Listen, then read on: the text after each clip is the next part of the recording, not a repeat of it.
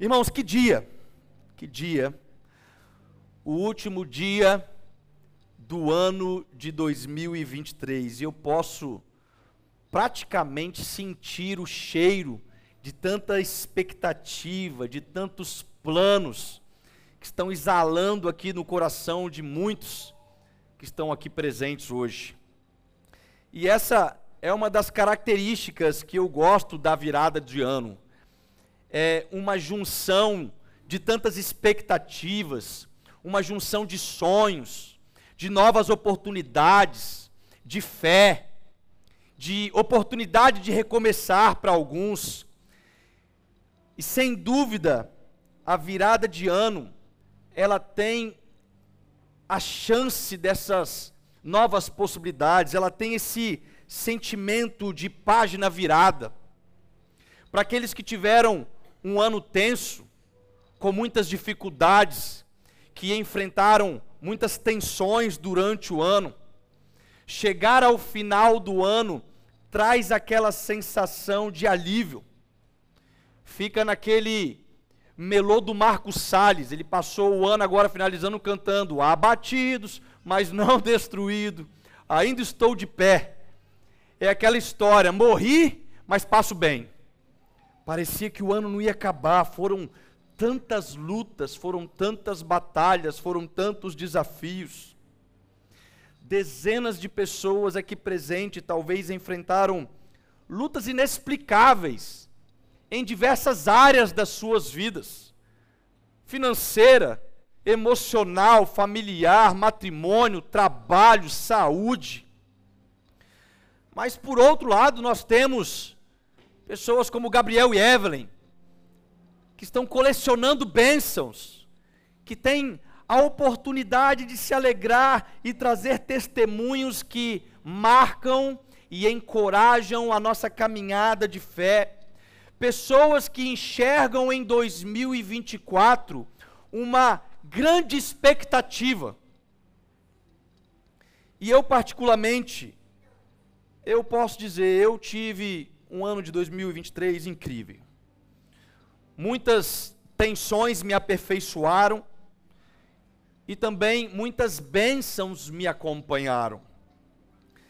Eu estava hoje no gabinete pensando e refletindo muito sobre o sermão de hoje e olhando algumas fotos que ficam expostas ali na minha prateleira, e duas fotos que estão ali me trouxeram a memória de abril, quando tive a oportunidade, pela graça de Deus e através desta igreja, em ser enviado mais uma vez para Israel. Graças a Deus antes da guerra.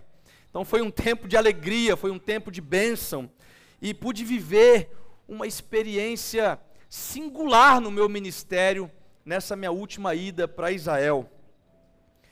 E ainda em 2023 pude vivenciar um tempo de descanso agora em novembro, ali nos Estados Unidos, fui recebido na casa de um primo meu que mora ali já há alguns anos.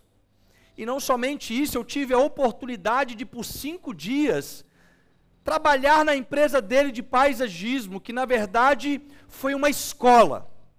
Foi aquele momento que Deus reservou para me ensinar coisas momento onde eu parei na expectativa de fazer aqueles dólares de 5 por 1 um que todo brasileiro gosta. Mas foi muito além disso. Foi um tempo de aprendizado. Eu me lembro que no primeiro dia, como ajudante naquela empresa de paisagismo, eu finalizei o dia com a sensação de ter cavado mais buraco do que um tatu deve ter feito em toda a sua vida, meus irmãos eu mandei uma foto das minhas unhas no final do dia para Nayara, e a sensação era de que eu nunca mais ia ver as minhas unhas limpas. Eu cavei muitos buracos, eu estava cansado, mas ao mesmo tempo eu estava sendo alimentado por um sentimento que eu quero hoje compartilhar com os irmãos neste sermão da virada de ano. E neste último sermão de 2023 eu quero falar sobre o tema Abra espaço para o novo. Abra um espaço para o novo. E a pergunta que eu faço para iniciar é a seguinte: e se o seu ano de 2024 fosse formatado por tudo aquilo que você plantou e foi aperfeiçoado durante 2023. E se o seu ano de 2024 estivesse sendo gerado à medida que você plantou e abriu espaço para novo em 2023. Ao pensar dessa forma, nós vemos que o novo ano que aguardamos seria imediatamente uma resposta do ano que se passou, que a gente viveu. Ou seja, com muitas expectativas que nós criamos de bênção para o ano que se inicia, mas às vezes nós esquecemos de plantar as sementes durante o ano que se passou. E eu, particularmente, irmãos, eu creio que o ano de 2024 será um ano extraordinário. E crer nisso é mediante a certeza que nós ainda estamos em 2023. Ou seja, o ano ainda não acabou. Ainda faltam cerca de três horas para o ano de 2023 acabar. Isso significa que ainda há tempo para uma mudança de mentalidade, ainda há tempo para exercer atitudes que envolvem o entendimento de um plantio, ainda tempo de criar atitudes que vão abrir caminhos espirituais. Abra espaço para o novo. É muito comum a gente ouvir o contexto desse dessa frase e ter aquele entendimento de reciclagem, abrir espaço para o novo. Entendi. É aquele momento que eu vou abrir o meu guarda-roupa e vou juntar as coisas que eu fui guardando, tirar as roupas que eu não estou usando mais, para deixar o espaço disponível para as coisas novas. Então traz aquele conceito de reciclagem. Ok, sem dúvida. A reciclagem é algo importante de se fazer.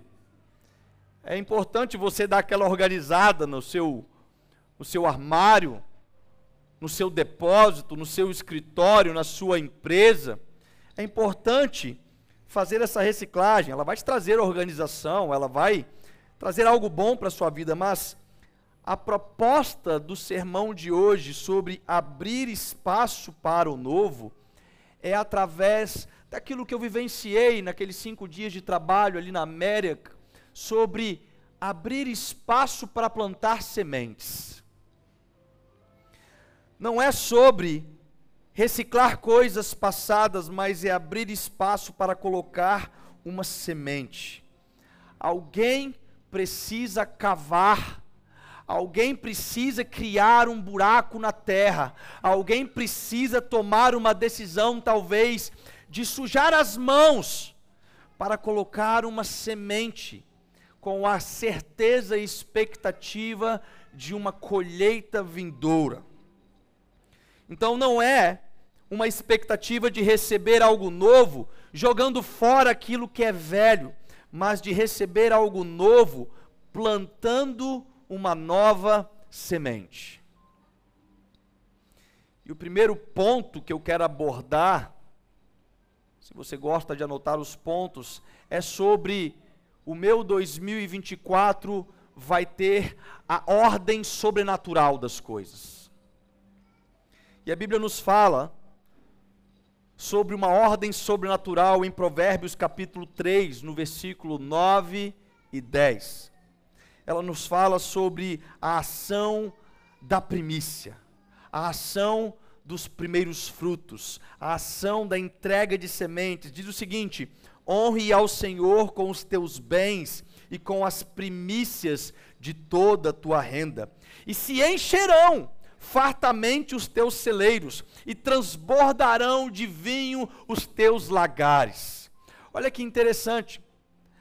O conceito da primícia, o conceito de plantar uma semente, é diretamente condicionado com uma bênção de prosperidade, dizendo que se você honrar ao Senhor com os teus bens e com as tuas primícias, de toda a tua renda, os teus celeiros se encherão, se fartarão, eles transbordarão. E de forma bem resumida, o que, que é primícia? Primícia é uma prática da oferta dos primeiros frutos, praticado desde o Gênesis por Caim e Abel. Nós temos vários relatos da prática das primícias. Em Jerusalém, nós temos Israel, a festa das primícias até os dias de hoje. E a ideia é que quando eu entrego os primeiros frutos, quando eu entrego as minhas primeiras sementes, os meus primeiros grãos, aquilo que é o meu entendimento de primeiro de primeira renda, ela vem com o intuito de abençoar todo o restante.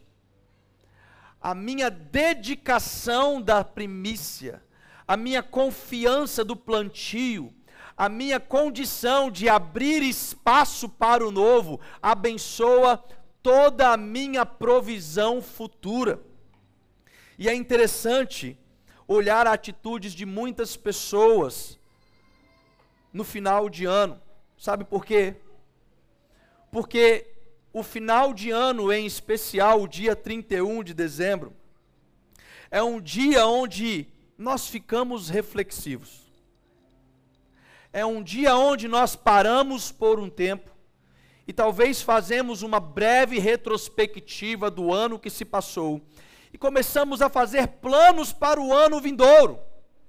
Começamos a fazer projetos, começamos a criar sonhos, começamos a criar expectativas de receber bênçãos de Deus para o ano que se inicia, mas muitas vezes nós esquecemos de abrir espaço para o novo. Nós criamos a expectativa, mas nós não cavamos buracos para plantar sementes. Nós queremos uma grande provisão vindoura, mas esquecemos de arar a terra e colocar os frutos da primícia. E a ordem sobrenatural, irmãos, ela acontece num estágio de entendimento que tem que fazer parte da nossa vida. E o entendimento é que nada deixa o céu até que algo deixe a terra. Se nós queremos bênçãos espirituais, eu preciso agir de forma natural, através de sementes em um novo espaço que eu crio. E quando falamos sobre algo deixar a terra, não é sobre as coisas velhas que nós vamos tirar do nosso guarda-roupa, porque ao se tratar de primícias, nós temos a seriedade do entendimento da semente. Sabe por quê, irmãos? Porque a semente ela sempre revela a qualidade do solo. E a qualidade da semente determina a qualidade da colheita. Eu quero repetir isso. A semente sempre vai mostrar a qualidade de um solo. E a qualidade da semente determina a qualidade da colheita. Então não é sobre o quanto que eu tiro de coisas velhas, mas é o quanto eu acrescento de bênçãos espirituais novas através de uma semente. Isso quer dizer que ninguém pode reclamar do presente se não estiver disposto a avançar para o futuro. E você sabe o que é o seu futuro? O seu futuro hoje é uma fotografia daquilo que você tem nas suas mãos. Isso é profundo. Tem muitas pessoas que podem olhar para 2024 e dizer: "Eu não posso entender como que vai ser o meu 2024". De fato, a nossa vida está nas mãos de Deus. Mas se Deus permitir que você viva o ano de 2024, ele já está te dando a graça da vida. Entretanto, a sua atitude natural na terra é o que desata o mover sobrenatural de Deus. Então, se eu tenho uma fotografia do futuro nas minhas mãos, eu posso, de uma certa forma direta, mudar a realidade do meu futuro. Sabe por quê, irmãos? O passado, ninguém pode mexer. O futuro, ele tem condições de ser modificado através da fotografia que eu tenho nas minhas mãos hoje, chamada semente. Na ordem sobrenatural, a semente que eu entrego, ela não sai da minha vida. Tem pessoas que avaliam a condição de plantio como algo que sai da sua vida. Mas imagine um agricultor vai plantar, por exemplo, café. E ele tem no seu celeiro sementes para iniciar o plantio de café. Então o que, que ele faz? Ele vai na terra, ele abre espaço para o novo, e ele pega as sementes que ele tem e planta naquela terra. Aquela semente saiu da vida dele? Não. Ela continua na vida dele, só que agora de forma futura e multiplicadora uma semente lançada, ela entra na sua vida de forma para materializar a multiplicação do seu futuro. E a razão de falar sobre isso hoje é porque eu creio firmemente que quando Deus fala conosco sobre semente, é porque Ele tem para nós, na mente dele, uma colheita futura. Se Deus está direcionando, os irmãos me conhecem. Já fazem oito anos que eu estou pastoreando esta igreja e eu não sou o tipo de pastor que fala muito sobre finanças. Amém? Eu não sou o tipo de pastor que fica pregando, não que seja errado. Finanças é um dos assuntos mais comentados na Bíblia. Mas é um assunto que eu não me sinto tão confortável às vezes de comentar. Mas esses últimos tempos Deus tem me, tem me confrontado sobre isso uma prática que eu tenho vivido na minha vida, a prática da semeadura, a prática de plantar, a prática da fidelidade, a prática de abençoar, porque a Bíblia mesmo nos afirma que melhor é dar do que receber. Então, quando Deus ele fala conosco sobre semente, ele tem uma colheita para nós em mente. E quando nós projetamos o nosso próximo ano com expectativas de bênçãos. E nós pedimos para Deus um ano extraordinário, pedimos para Deus um ano cheio de colheitas. Sabe o que, que acontece? Ele nos pede uma semente. Porque é isso que a gente vai fazer de uma certa forma hoje. Nós vamos orar para que o nosso ano de 2024 seja um ano abençoado, para que o nosso ano de 2024 seja um ano de saúde, seja um ano de prosperidade, seja um ano de bênçãos, seja um ano de tantas coisas, e nós estamos querendo colheitas e colheitas e colheitas e colheitas, e Deus é o maior interessado em nos abençoar com toda sorte de bênçãos. Só que para algo acontecer, nós precisamos colocar uma semente, isto é, abra um espaço para o novo. Sabe por quê, irmãos? A semente, ela tem o poder de possibilitar criar aquilo que o dinheiro não pode comprar. Entenda isso. Nós não estamos falando de dinheiro, nós estamos falando de semente. A semente, ela tem o poder de criar aquilo que o dinheiro não pode comprar. Ou seja, vamos começar a plantar sementes. Vamos abrir espaço para o novo. Vamos sujar as nossas unhas. Vamos crer nesta promessa de bênção que nós estamos pedindo a Deus com grande expectativa para o ano de 2024. Essas semanas atrás eu ouvi a história de um investidor e foi muito legal a forma que aconteceu. Eu estava vendo um investidor de renda passiva, um grande investidor no Brasil, e ele falou o número que ele recebe de renda passiva por mês.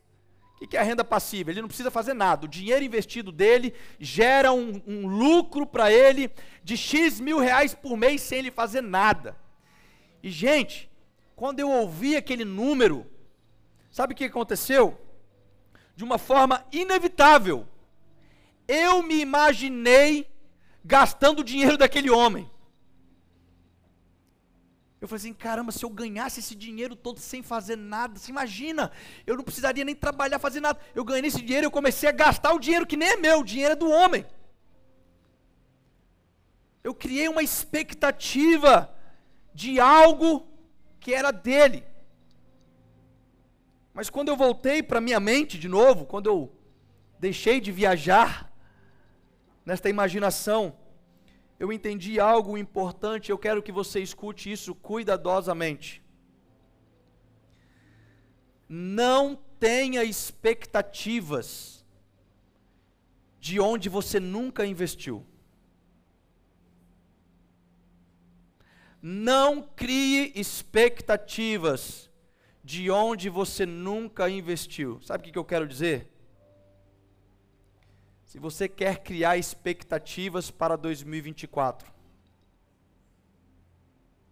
se você está planejando algo bom para 2024, você não pode mais olhar o seu próximo ano vindouro querendo gastar as bênçãos que não são para você. Existem bênçãos que estão separadas para você, mas para isso é necessário abrir espaço para o novo. Se eu fosse um investidor da bolsa de valores, eu poderia criar expectativas com aqueles meus investimentos. Quando você investe algo, qual que é a sua expectativa? De obter lucros, de obter benefícios. Eu não posso simplesmente chegar em uma agência bancária que chegou, agora recentemente teve uma agência bancária que compartilhou os seus lucros do ano. E ali deve ter vários investidores que compram ações, que colocam seu dinheiro na poupança, em tantas formas de investimento, e aqueles investidores vão receber os lucros da empresa. Eu não posso, não sendo o corretista daquele banco, chegar para o gerente e falar: me dá um pouco deste lucro. Ele vai falar: você já investiu aqui nessa agência? Não, senhor. Então não tem expectativa de receber de algo que você nunca investiu.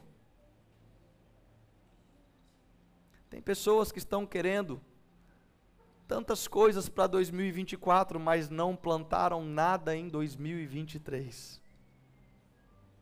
Pode ser que você vai receber alguma bênção, mas não crie expectativas. Pode ser que pela infinita misericórdia de Deus ele vai te abençoar de alguma forma, mesmo sem você ter investido algo, mas não crie expectativas. Mas o que eu estou querendo dizer, irmãos, é que existe uma ordem sobrenatural dos céus, que quando nós plantamos, nós colhemos.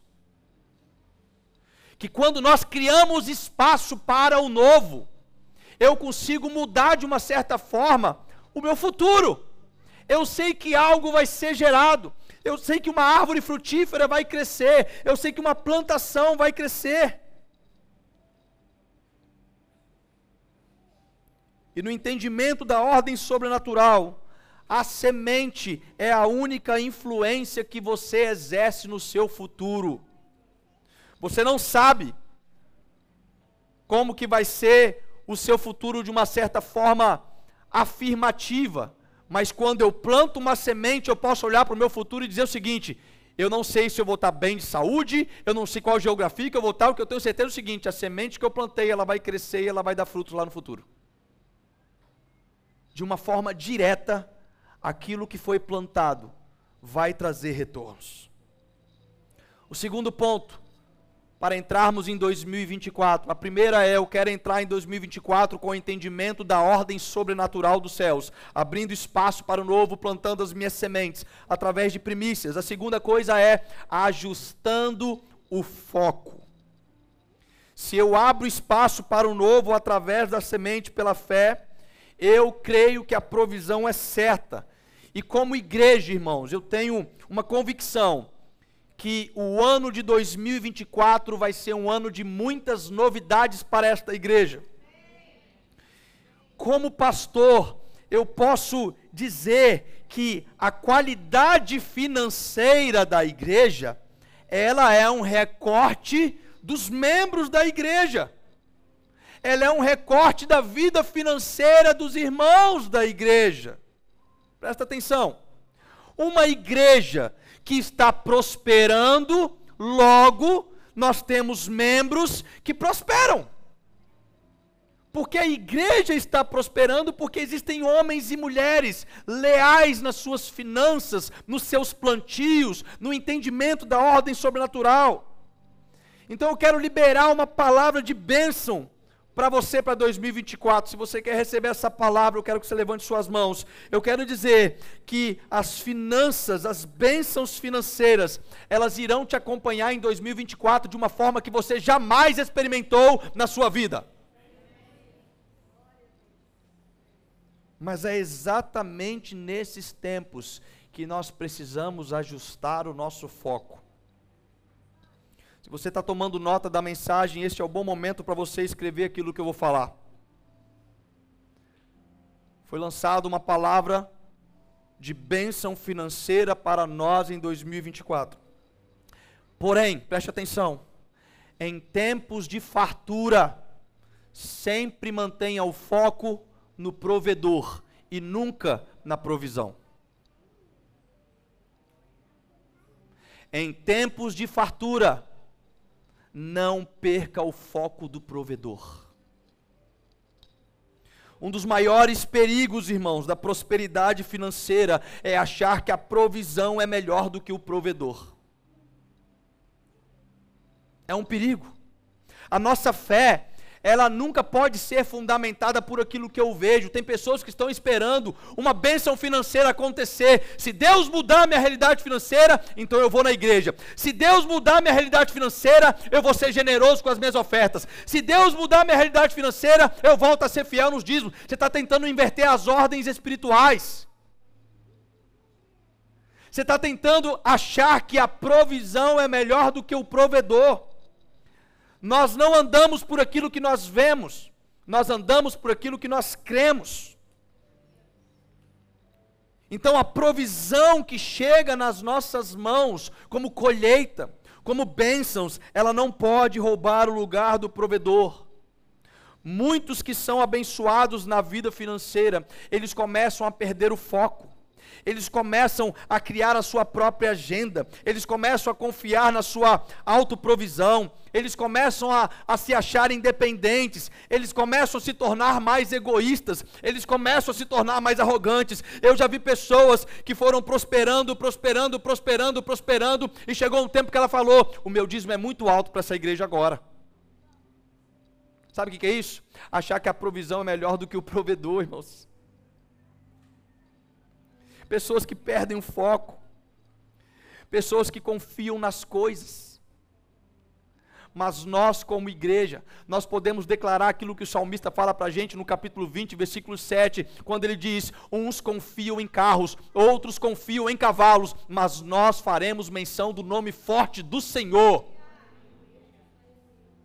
Não é porque nós vamos viver um ano de abundância financeira que nós vamos perder o foco da nossa vida de oração, da nossa vida de leitura da palavra, da nossa vida de comunhão, porque é melhor viver uma vida com um provedor na pobreza do que viver uma vida de finanças próspera longe do provedor.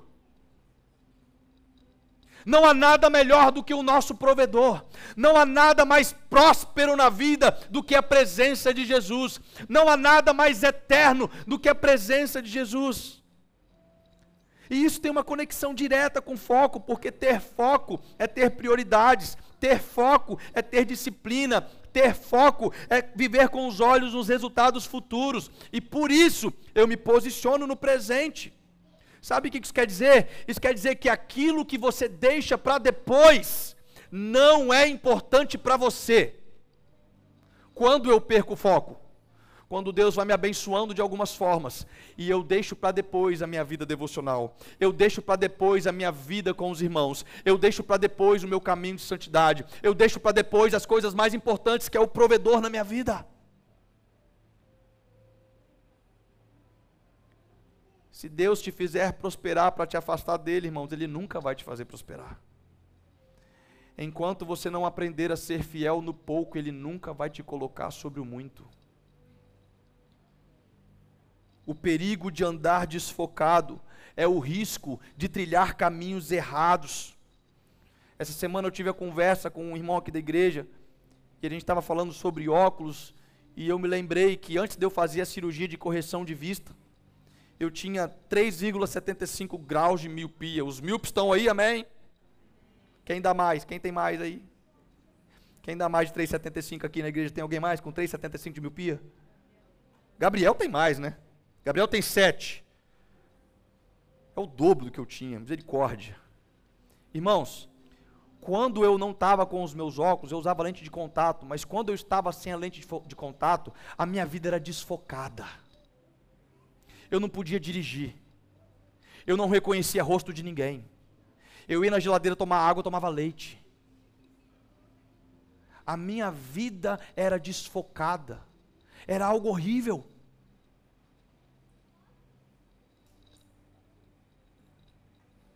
Da mesma forma, quando nós perdemos o foco de Jesus, muitos não encontram suas Bíblias, muitos perdem o caminho do local de oração, muitos não reconheceriam Jesus se estivessem andando a caminho de Emaús.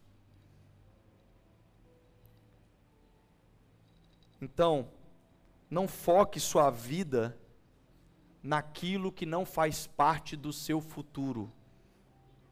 Entenda bem. Não foque a sua vida naquilo que não faz parte do seu futuro. Irmãos, a vida nessa terra é passageira. O ouro e a prata são passageiros. E ainda que a gente possa desfrutar, usufruir, prosperar, ser ricos, milionários, não perca o foco de Jesus. Em 2024 eu quero profetizar que o maior foco, a maior marca da sua vida vai ser focar em conhecer mais de Cristo. E o terceiro e último ponto desta mensagem. Em 2024, promova uma mudança. Primeiro eu abro espaço para o novo na ordem sobrenatural das coisas. Depois eu mantenho o meu foco no provedor e nunca na provisão. E depois eu promovo uma mudança, porque tem algo maravilhoso na prosperidade. Sabe, se você acordasse amanhã com 10 milhões de reais na sua conta, provavelmente você ia começar a fazer planos, talvez de mudar de casa, mudar de carro, mudar de tantas coisas. Porque existem bênçãos na prosperidade que nos proporciona a mudança. Mas ao contrário do pensamento de muitos, a virada de ano, irmãos, ela não tem o poder para uma mudança de vida. A virada de ano talvez seja a data do ano aonde é realizado a maior quantidade de promessas quebráveis de todo o restante do ano. Neste ano eu vou entrar na academia. Não, neste ano eu vou fazer uma dieta, eu vou perder peso. Neste ano eu vou me alimentar melhor. Neste ano eu vou parar de pecar colocando açúcar no café. Promessas que as pessoas não cumprem. E tão ruim quanto ouvir esses tipos de promessas, que a gente vê um ciclo repetitivo, que se quebra às vezes na segunda semana de janeiro, é escutar crentes fazendo promessas de decisões que já deveriam ser um hábito. Não, nesse ano eu prometo que eu vou ler a Bíblia. Não, eu prometo que eu vou orar. Não, eu prometo. Eu prometo que eu vou na igreja. Irmãos, se as questões básicas do nosso da nossa forma de viver como cristãos estão precisando ser promessas na sua vida, você precisa de uma mudança. Você precisa de um chacoalhar. Talvez você precise conhecer Jesus. Talvez a, a, o pensamento que eu tenho é: se você diz que conheceu Jesus e nada mudou na sua vida, Talvez você precise de conhecer o Evangelho. Porque se cria no dia 31 de dezembro uma espécie de fórmula mágica para as mudanças. Mas a nossa expectativa, irmãos, ela nunca esteve em um dia do calendário humano, mas ela sempre esteve em um dia do calendário de Deus para nós. Existe um dia no calendário de Deus aonde o evangelho chegou nos teus ouvidos. Existe um dia no calendário de Deus onde Jesus te abraçou com graça e misericórdia, e aquele dia deve ter gerado uma mudança absurda na sua vida. Este é o dia mais feliz, não importa se foi dia 31 de dezembro, não importa se foi dia 10 de janeiro, não importa se foi qualquer dia do ano, o que importa é que o dia do calendário de Deus na nossa vida é melhor, maior e mais poderoso do que qualquer 31 de dezembro de qualquer ano que já existiu. Porque um ano é um dia que promove mudanças. Porque a mudança da vida de um cristão não é o que eu vou fazer no ano seguinte, mas é o que eu vou fazer por toda a eternidade, desde o dia que eu conheci Jesus. A mudança da vida de cristão é isso eu mudo o meu foco para coisas eternas, eu mudo o meu foco para coisas espirituais, eu tenho uma mudança de vida que vão me fazer viver agora buscando conhecer mais de Jesus Cristo. É isso que ele diz em João capítulo 17, versículo 3: a vida eterna é essa, de que conheçam a Ti como único Deus e a Jesus Cristo, o Teu Filho, quem enviaste. A vida eterna é conhecer Jesus, irmãos. A mudança que nós temos que ter, ela se inicia em Jesus. Se você está vivendo uma vida moribunda no cristianismo, se você está vivendo uma vida desanimada no cristianismo, se você está vivendo ano após ano fazendo promessas de situações que deveriam ser um hábito na sua vida cristã, talvez você precisa conhecer Jesus.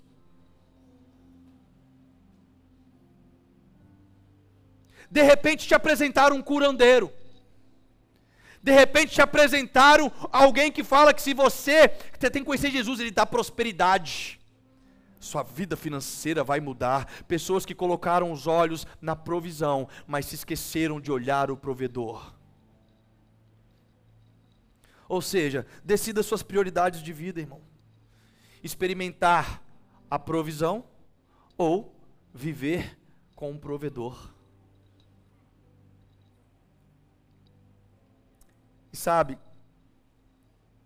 o número 24, ele tem um simbolismo bíblico interessante. E talvez você pense assim: que isso, pastor? Vai falar de numerologia agora na mensagem. Irmãos, Deus gosta de números. Se Deus não gostasse de números, Ele não teria colocado um livro da Bíblia que se chama Números, que ninguém lê, de tanto número que tem naquele livro. Deus gosta de números. Existem simbolismo e o número 24 ele tem um simbolismo interessante. Em 1 Crônicas, no capítulo 24, fala sobre 24 divisões de sacerdotes que se revezavam para servir no templo em Jerusalém. De forma similar, em Apocalipse, nós temos a menção de 24 anciãos que adoram diante de Deus dia e noite. No Antigo Testamento nós temos a organização, a ordem, a ordenança dos levitas. 24 divisões de sacerdotes que serviam duas semanas por ano, mas que todos os dias tinham levitas e sacerdotes no templo de Jerusalém. Em Apocalipse, nós temos 24 anciãos que adoram dia e noite diante de Deus. Então, nós temos um direcionamento para o ano de 2024 com esta palavra. O ano de 2024 é o ano que vai nos proporcionar ordem e adoração. 24 horas ordem e adoração. Mas como que eu posso adorar algo que eu não conheço? Esta foi a pergunta que Jesus responde para a mulher samaritana em João no capítulo 4, versículo 24. Ele diz: Vocês adoram o que não conhece, nós adoramos o que conhecemos. Sabe o que isso quer dizer? Eu creio que nós vamos experimentar um revelar de Jesus nesse ano. Eu creio que Deus vai nos levar para entendimentos mais profundos no ano de 2024. E isso vai gerar dentro de nós uma ordem de adoração inesgotável, incansável e sedenta, aonde nós vamos estar ansiosos para continuar os nossos turnos de oração e aumentar os nossos tempos de oração e adorar a Deus dia e noite, noite e dia. Suba a ti incenso de oração. Eu preciso me decidir em conhecer mais de Jesus. Eu preciso de uma mudança na minha vida que venha chacoalhar a minha rotina diária, que venha definir as minhas prioridades. Ter prioridade na busca contínua da palavra, ter prioridade no discipulado, ter prioridade na vida de oração. Não é uma promessa para 2024, é uma decisão. Não é sobre uma expectativa é uma decisão que muda sua vida por toda a eternidade.